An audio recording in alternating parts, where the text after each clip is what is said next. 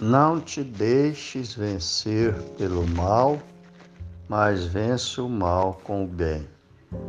Palavra de Paulo apóstolo na sua epístola enviada aos Romanos, capítulo 12, versículo 21. O Espírito Emmanuel interpreta essas palavras de Paulo apóstolo dizendo o seguinte: Ante as questões de vivência no cotidiano, no dia a dia, se conseguir manter a fé em Deus e na imortalidade da alma, acima de todos os obstáculos, de todas as dificuldades em que são apuradas as nossas faculdades no campo da vida, pensa compadecidamente nos irmãos alterados em matéria de fé, especialmente naqueles que não puderam suportar o clima de trabalho e burilamento em que tu te encontras e que se bandearam ou se associaram não só para a indiferença, mas também para a negação. Provavelmente algum desses irmãos se fazem ou se tornam possíveis ou sujeitos dessa ou daquela observação, tendente a interromper neles, por algum tempo, a capacidade de influenciação no ânimo alheio Entretanto, em maioria, são companheiros em graves transformações na vida íntima.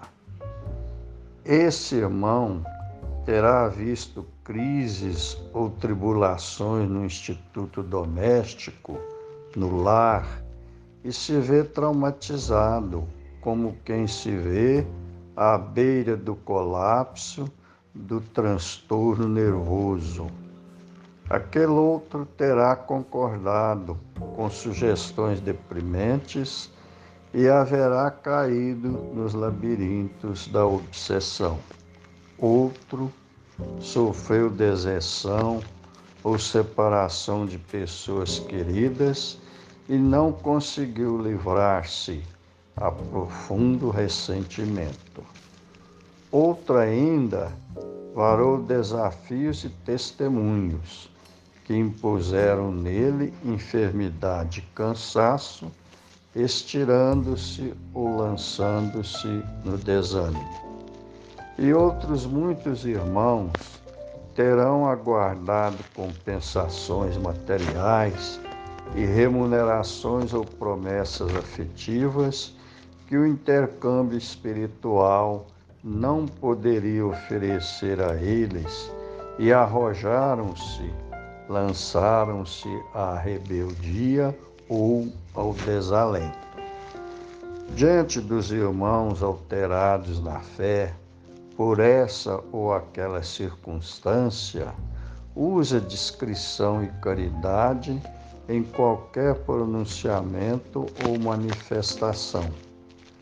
Não agrave neles as inquietações, propondo a eles problemas novos e nem agite as feridas da alma deles com apontamentos ou observações infelizes.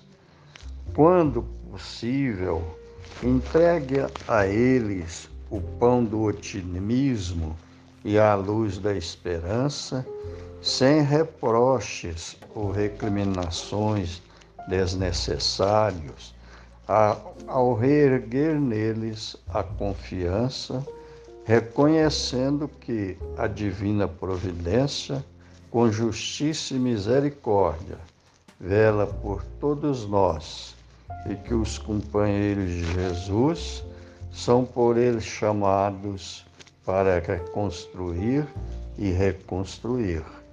Do capítulo 34 Alterações da Fé, do livro Ceifa de Luz, de autoria do Espírito Emmanuel, e psicografia de Francisco Cândido Xavier.